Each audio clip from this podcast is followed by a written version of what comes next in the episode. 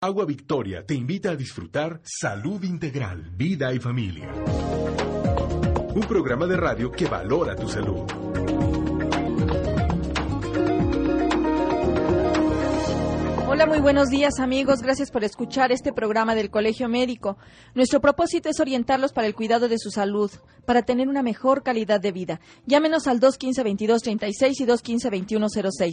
El día de hoy platicaremos sobre odontopediatría con la doctora Mitzi Quintanilla Nieto. Doctora Mitzi, muchísimas gracias por habernos, eh, por habernos aceptado esta invitación y estarnos acompañando el día de hoy tan especial. No, pues muchas gracias a ustedes por la invitación. Bien, pues la doctora Mitzi es orgullosamente queretana, hizo la licenciatura en odontología en la Universidad Cuauhtémoc de, Cuauhtémoc de Querétaro, especialidad de odontopediatría en la Universidad Autónoma de Querétaro, ha realizado cursos de actualización muy importantes como traumatismos en, en denticiones primarias y permanentes joven, actualización en atención durante la primera infancia, odontología para el bebé y uno importantísimo y que todos los médicos deberían tener, taller de reanimación cardiopulmonar. Es profesor adjunto de la materia de odontopediatría en el séptimo semestre en la Universidad Cuauhtémoc, profesor de la Clínica de Posgrado de Odontopediatría en la Universidad Autónoma de Querétaro y desde enero de 2001 a la fecha en su consultorio dental particular. Pues por aquí, como siempre, con nuestros currículums muy amplios, aquí le dejamos. Doctora Mitzi, actualmente se pregona el cuidado de la salud por una parte, tal vez la más importante de nuestras vidas. No se excluye en esto el cuidado de los dientes. Yo creo que aquí todo mundo a través de una sonrisa nos damos inmediatamente cuenta de cómo están esos dientes, si son dientes sanos o no. ¿Qué es la odontopediatría? La odontopediatría es una rama de la odontología que se encarga del cuidado de la salud bucal.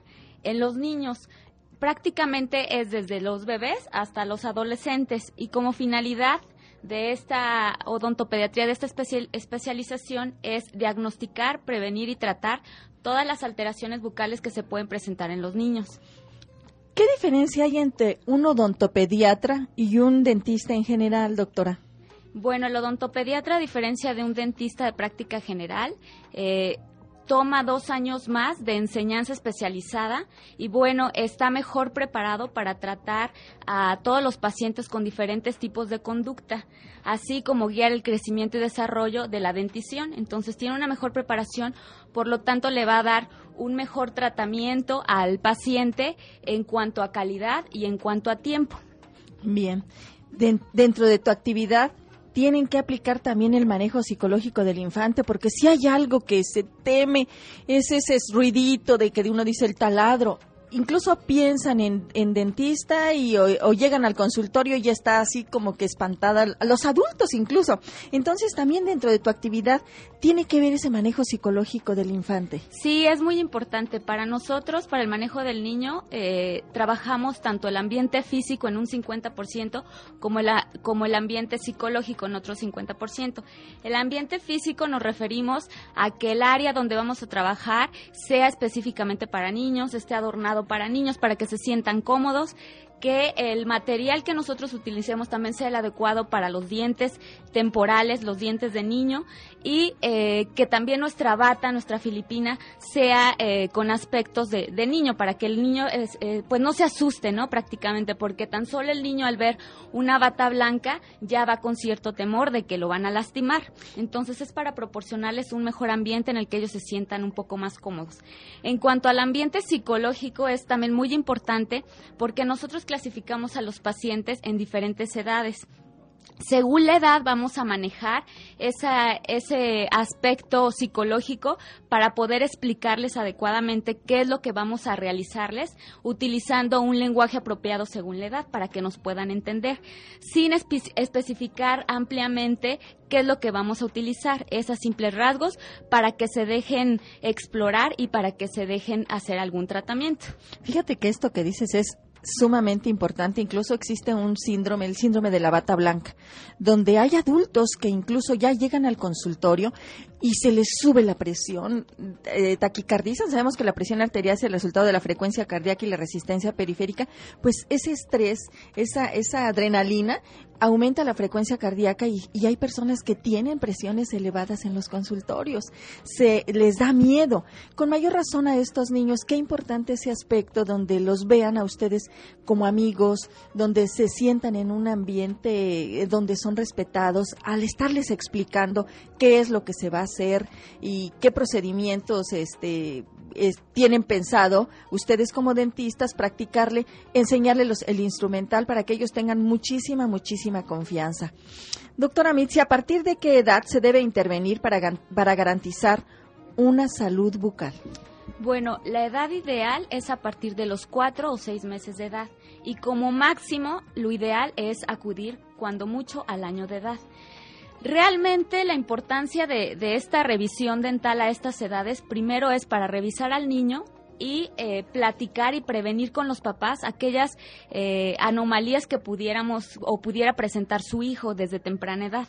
Y sobre todo ir educando y platicando con los papás sobre el aspecto de higiene bucal y los cuidados en cuanto a la dieta que debe de llevar el niño. Y no nada más nos referimos a una dieta que, que lo nutra, ¿no? Al niño, porque muchas veces pensamos en eso, de que una dieta buena es aquella que va a nutrir y este, y pues hacer crecer al niño, pero también nosotros vemos otros aspectos, como nos referimos a una dieta que sea fibrosa para que estimulen bien sus huesos, sus dientes y se puedan desarrollar bien esos niños. ¿Y qué les haces a esos niños de cuatro meses o qué indicaciones les haces a los padres? Pues bueno, a estas edades en los que a los cuatro meses se acuden, la mayoría de los niños no van a tener dientes, se les da la práctica de higiene, se les enseña cómo deben de limpiar sus dientes. Generalmente a estas edades lo indicado es limpiar con una gasa húmeda en su dedo enrollado y eh, darle masaje y al mismo tiempo ir limpiando todo lo que es la encía y la lengua. ¿Para qué? Para que el niño se vaya acostumbrando a que después de que come va a pasar algo en su boca para ir limpiando su boca. Y así cuando el niño es ya más grande, ya tiene esa cultura, ya tiene ese hábito que se va formando y va a costar menos trabajo seguirle limpiando los dientes que a un niño que no se le inculcó ese hábito desde pequeño. Hombre, es excelente esto. Doctora Mitzi, ya nos llega la primera llamada del señor Luis Rivera del Pueblito. ¿Qué se puede hacer con una niña que todos sus dientes se los van a quitar porque por falta de calcio todos se le dañaron. ¿Qué podemos hacer para que no se los quiten? O sea, tiene este miedo, ¿no? Bueno, habrá que valorar eh, en qué condiciones están esos dientes. Muchas veces ya no tenemos eh, físicamente nosotros una corona clínica de ese diente, pero podemos tener raíces de los dientes. Si la raíz de los dientes está en buenas condiciones, se puede mantener en su lugar realizando algún tratamiento de endodoncia eh, especial, ¿no? Para esos dientes. Y ya en su momento colocar arriba sobre esas raíces alguna prótesis o algún algún diente, ¿no? Para que el niño no esté sin, nada completamente, ya que los dientes de la primera dentición son muy importantes para guiar a la salida de los dientes permanentes. En dado caso de que no se pudiera salvar todos los dientes, pues ya, ya habría que valorar otras consideraciones.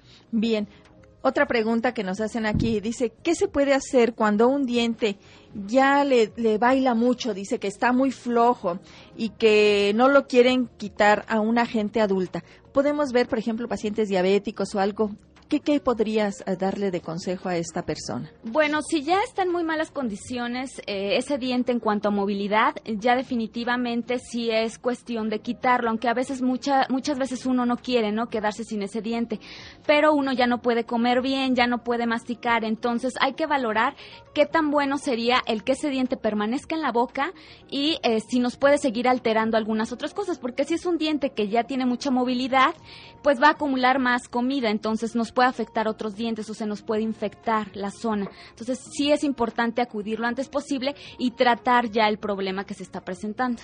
Bien. Es común escuchar que los padres no llevan a sus hijos al dentista por considerar que la dentición que tienen es temporal y que se va a caer. ¿Qué repercusiones tiene esta actitud de los padres, doctora? Pues realmente sí tiene bastantes repercusiones. Bueno, como había mencionado hace un rato, los dientes temporales, eh, aparte de, de permitir que guíen a la salida de los dientes permanentes, ya que se forman por arriba de estos, nos ayudan también a que se desarrollen eh, bien los músculos y los huesos, así como también intervienen a que un niño se pueda alimentar o que un adulto se pueda alimentar también sirve para pronunciar palabras. Entonces, si nosotros no cuidamos unos dientes de la dentición temporal, vamos a tener infecciones o vamos a tener alteraciones en el color de los dientes permanentes. Bien, nos llega otra llamada. ¿Qué tan importante es que la mujer embarazada eh, tome calcio para que sus dientes eh, estén sanos, tanto los de ella como los de su bebé? Bueno, habría que valorar eh, durante el embarazo si existe una descalcificación de la mujer, por eso es importante que antes de que uno planee embarazarse, pues muchas veces estemos en buena condición de salud, tanto física en general como de la boca. Entonces, hay que valorar a cada paciente en específico, no porque una mujer esté embarazada forzosamente tiene que tomar suplementos de calcio. Entonces, esto es, hay que individualizar al paciente para ver si es necesario tomarlos, no todos los casos es, es necesario. excelente, ¿no? Me parece eso una, una excelente respuesta porque de verdad, cuando una mujer que decide embarazarse acude a ese chequeo general y valora esa salud integral en lo físico, en lo emocional, en lo psicológico, en lo espiritual, y dentro de esa evaluación también es la bucal, o sea, en qué condiciones estoy yo, esto me va a permitir en gran medida pues procrear un hijo con más sano. yo creo que aquí es una, una de las claves mucho, muy importantes. A grosso modo, doctora Mitzi, ¿cuáles son las principales actividades de la odontopediatría? O sea, ¿qué actividades realizas tú? Bueno, la odontopediatría es una especialidad muy integral en donde se ven aspectos de extracciones, de eh, prótesis, de em, endodoncia. Entonces, es una especialidad que abarca a su vez, pues podríamos decir, otras especialidades. Y estas son enfocadas hacia el niño. Entonces, el mismo odontopediatra es el encargado de, de realizar todas estas actividades, a diferencia de un paciente adulto que si requiere a lo mejor un tratamiento de endodoncia, tendría que acudir con el especialista de su área. ¿Qué pasa con aquellos niños que eh, se prolongó el tiempo en, el que se le deberían caer los dientes?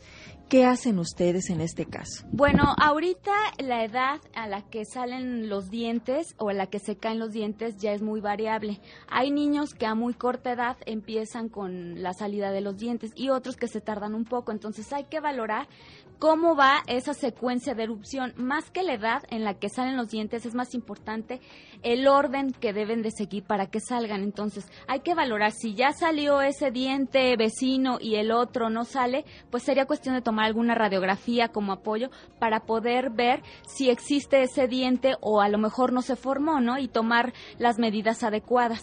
Bien. Sí, porque en muchas ocasiones tanto miedo tienen los padres porque todavía no les salen los dientes. Incluso hay casos en el que nacen niños con dientes, ¿verdad? Claro, sí, ha pasado también que nacen niños con dientes. ¿Y qué, y qué, qué tan frecuente es esto? Pues sí, es muy frecuente ya que nazcan niños con dientes y bueno, esos, esos dientes que, que ya salen eh, cuando nacen los niños, eh, hay que valorar si es un diente de fórmula, o sea, de los que van a ser de la dentición temporal, o es un diente supernumerario o extra. Y hay que valorar también la implantación que tienen esos dientes en la boca. Si es un diente con movilidad, que eh, no que no deja comer bien al niño porque se lastima a la mamá o que el mismo bebé se lastima porque está muy filudo ese diente o tiene alguna hendidura se lastima la lengua pues a lo mejor sí sería eh, cuestión de valorarlo para retirarlo pero no siempre es el caso. Claro pues muy interesante el tema, amigos, como ustedes ven.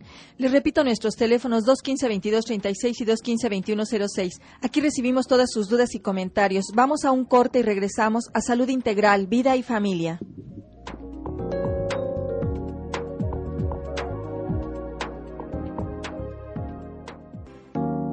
Dale la importancia que requiere tu salud. Sigue escuchando Salud Integral, Vida y Familia. Viernes de 9 y media a 10 de la mañana. Un programa con compromiso social. Bien amigos, gracias por continuar con nosotros. Hoy nos acompaña la doctora Mitzi Quintanilla Nieto. Nuestro tema, odontopediatría. Les recuerdo que pueden consultar la página del colegio y volver a escuchar esta entrevista o las anteriores, la que les interese. Nuestra página es www.cmqro.org, así como también pueden eh, proponernos temas que ustedes quieran que, escuchar y no duden que tenemos a los mejores especialistas en el tema aquí en los micrófonos. Doctora Mitzi, ¿cuál es el padecimiento más frecuente en odontopediatría? Bueno, el padecimiento más frecuente es el dolor. Eh, la por caries. Entonces, generalmente ya llevan a los niños cuando ya tienen alguna caries ya profunda, en donde el niño se enfrenta a una, a una tensión dental, pero ya con un tratamiento. Por lo tanto, él pues recibe esta consulta muchas veces con, miedo y con temor, ¿no? Porque ya no nada más es ir al, al doctor a que nos revisen o a que vayamos, este, a que nos hagan un, un tratamiento un procedimiento sencillo como una limpieza, ya es someterlo a un tratamiento. Por eso es muy importante que desde antes de que eh, tenga algún problema el niño, pues se lleve, ¿no? A consulta aunque muchas veces nos digan que no tiene nada, es mejor prevenir que ya tratar. Y otro tipo eh, de motivo de la consulta que tenemos frecuentemente en odontopediatría es la malposición dentaria. Muchos papás se dan cuenta que sus, sus niños ya tienen alteraciones en la colocación de sus dientes, que ya no están derechos y eso les asusta. Entonces deben de entender y deben de saber más que nada que ya desde tempranas edades podemos empezar a tratar a estos niños para evitar que esas malposiciones en los dientes eh, continúen y que se alteren más y lleguen a ser adultos con estas alteraciones. Sí, sabemos que la, que la ortodoncia es cara. Entonces, en muchas ocasiones eh, también este otro mito, ¿no? No hay que eh, ponerle frenos, no hay que ponerle brackets, no hay que hacerle atención hasta que no se caigan esos dientes. Pero entonces estos dientes repercuten en, en la erupción adecuada de los, de los otros Claro, sí, los dientes de leche o dientes temporales sí repercuten en la erupción de los permanentes y muchas veces eh, encontramos a niños con dentición mixta en donde tienen dientes temporales y dientes permanentes. Entonces, en esos niños ya se pueden empezar a tratar las alteraciones en cuanto a posición de sus dientes desde temprana edad sin necesidad de esperarnos tanto tiempo hasta que terminen de, mudar todos sus dientes. Ustedes de, trabajan en forma muy conjunta con los ortodoncistas. Claro, sí, es una especialidad que se trabaja conjuntamente para poder llevar un tratamiento adecuado en los pacientes. Y exitoso, ¿no? Es importantísimo. Doctora, ¿y qué me dices de los traumatismos? Bueno, los traumatismos también es otro motivo de la consulta que nos llegan eh, con frecuencia también a la consulta de odontopediatría y pues generalmente eh, son traumatismos que nosotros alcanzamos a ver en, en, niños pequeños. Entonces, aquellos traumatismos que se presentan en, en niños de corta edad también repercuten en la dentición permanente porque pueden alterar la estructura de ese diente permanente o la posición y la salida de ese diente. Entonces, se pueden alterar varios aspectos. Cuando un niño llega traumatizado hay que valorar cómo fue el traumatismo y qué se puede hacer por ese diente. Muchas veces en la dentición temporal, cuando hay un traumatismo, lo que sucede es que el diente se desaloja o se mueve de su lugar. Si existe mucha movilidad en la que ese diente ya no se puede quedar por más tiempo en su lugar, se tendrá que sacar el diente. Digo, hay que valorar eh, las condiciones de cada niño. Pero generalmente cuando un traumatismo sucede en una dentición ya mixta o en una dentición permanente, generalmente ese, ese diente no se desaloja de su lugar muchas veces, nada más se rompe. Entonces es muy importante que cuando alguno de sus hijos tenga algún traumatismo, inmediatamente llevarlo a una valoración de la boca para que pueda tomarse el mejor tratamiento, ¿no? Para el caso. Doctora, nos llega una llamada, nos piden tu teléfono y a dónde te pueden consultar. Bueno, mi dirección es Santa María, número 110, Vista Alegre, segunda sección. Y mi teléfono es 222-9039. ¿No lo podrías repetir, por favor? El teléfono es 222-9039. Muy bien. ¿Cuáles son los hábitos orales que alteran la oclusión, doctora Mitzi? Bueno, los hábitos orales eh, existen varios. Uno es la succión de dedo, el otro es la protusión de la lengua o la malposición de la lengua.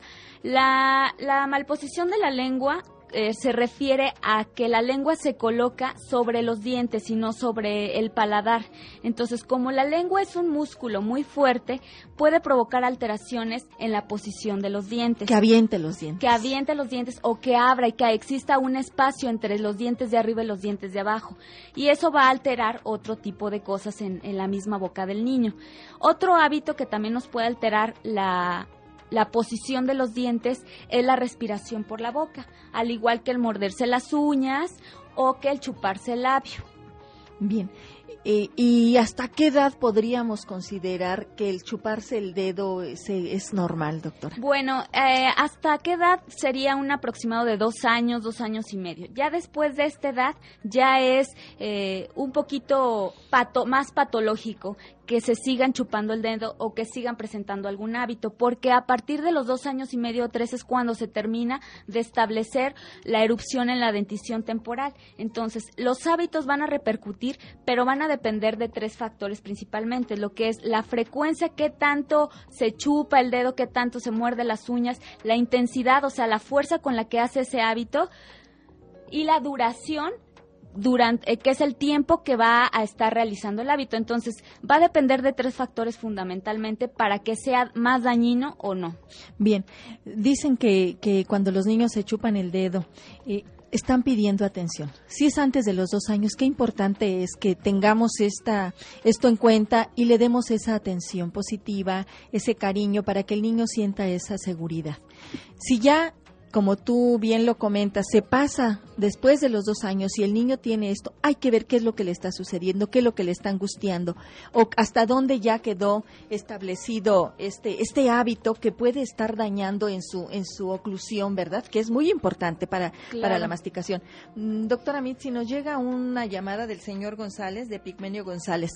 Dice que si usted maneja membresías o cobra por consulta, y si atiende solo a niños o hasta qué edad también atiende, doctora Mitzi. Bueno, no, no manejo membresías, es por consulta y eh, bueno, las edades que manejamos en odontopediatría, como mencionaba en un principio, es desde bebés hasta los 12 años, 13 años aproximadamente. ¿Y también atiendes a adultos? Eh, ya ahorita ya mi mayor población ya es infantil porque me dedico eh, pues al área de, los niños, ¿no? Este, me especialicé en eso y realmente es muy diferente el, el, trabajo en un adulto que en un niño. Tanto los materiales, entonces estoy enfocada completamente ya a los niños. Bien. Otra pregunta que, que tenemos por aquí. Mm, ¿Cómo influye el uso del chupón el uso de las mamilas, el que la mamá le dé el biberón en la noche con azúcar o con miel y que se lo dejen pegado toda la noche, doctora. Bueno, la, el biberón se debe de considerar solamente como un medio de alimentación y eh, evitar eh, colocarle sustancias dulces al biberón. ¿Por qué? Porque el niño se va acostumbrando a alimentarse con sustancias dulces y después va a ser muy difícil el quitarle estas sustancias dulces a ese biberón.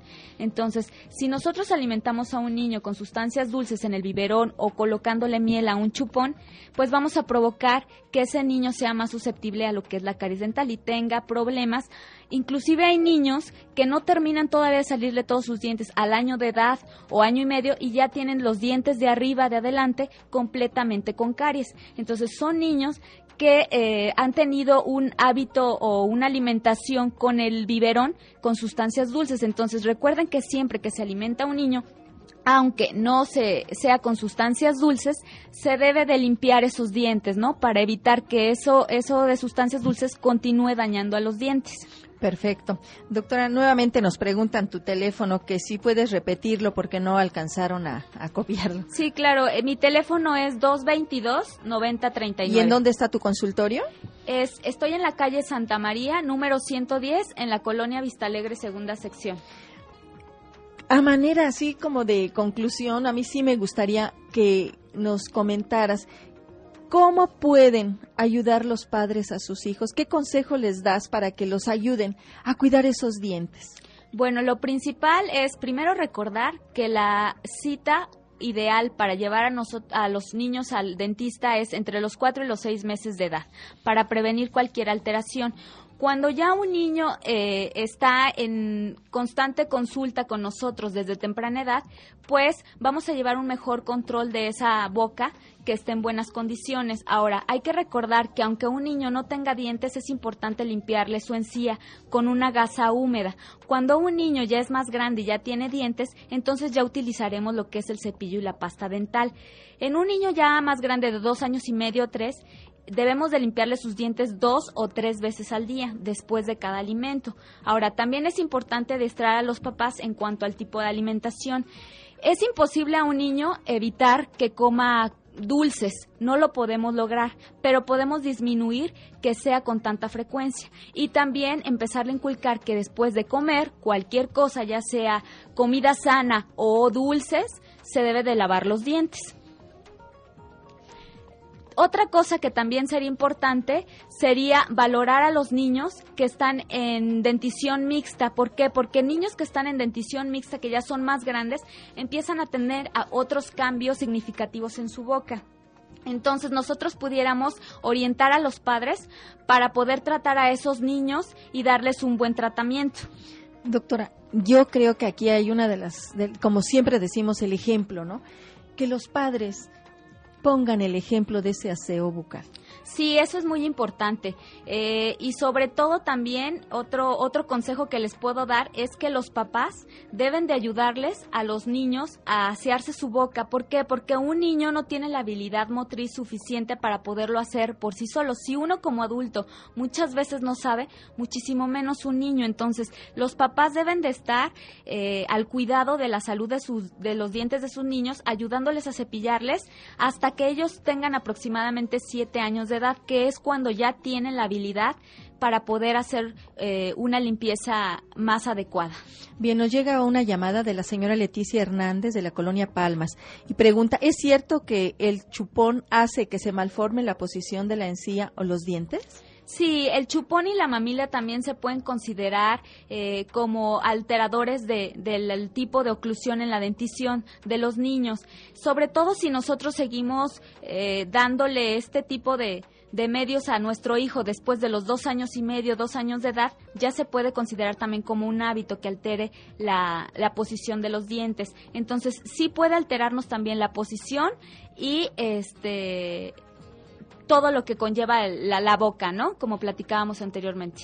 Bien, nos llega otra llamada, doctora. Dice que qué cepillo les recomiendas para los niños y qué tipo de pasta, porque hay tantas pastas a, nivel comercial que los papás no saben cuál es lo mejor ya ahora cama con calcio, con flúor, con protección para 12 horas, con sabor a chicle, etcétera. O sea, ¿qué es la recomendación que Bueno, la recomendación es que eh, un cepillo para un niño debe ser pequeño, y se debe adecuar a las edades. Ahorita eh, tenemos muchos productos en el mercado que a la vez nos llegan a confundir, pero también son muy específicos, en donde cada cepillo se maneja por edades. Entonces esos son muy buenos porque se van adecuando al tamaño de la boca de los niños. Entonces hay que escoger un cepillo que sea pequeño y un cepillo con cerdas suaves. En cuanto a la pasta, las pastas de los niños ahorita, pues ya tenemos mayores opciones en cuanto a sabores, en cuanto a que no les pique y en cuanto a dibujos animados, que también eso es muy importante para los niños. Más que el cepillo y la pasta que yo les pueda recomendar,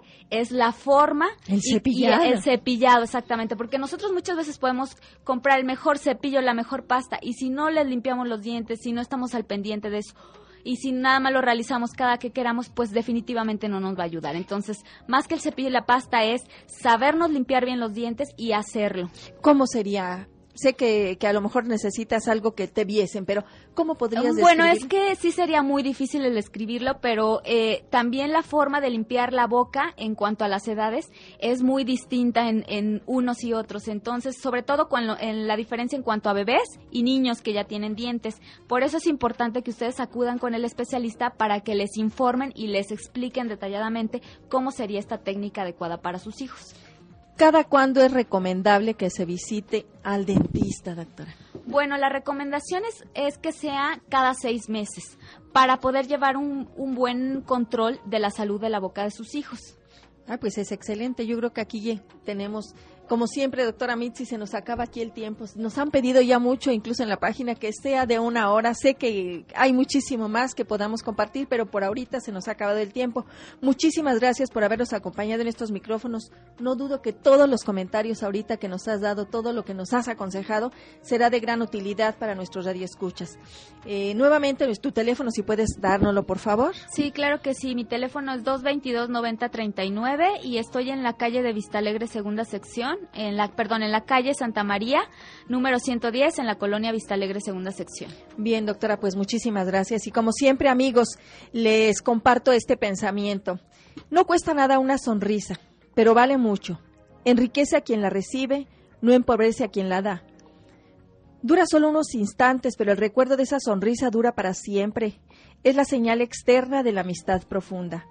Una sonrisa alivia el cansancio, fortalece el espíritu y es consuelo en la tristeza. La sonrisa es el idioma universal. No limitemos a nuestros niños amigos y ayudemos a construir una sonrisa feliz, sana y segura. Por hoy es todo.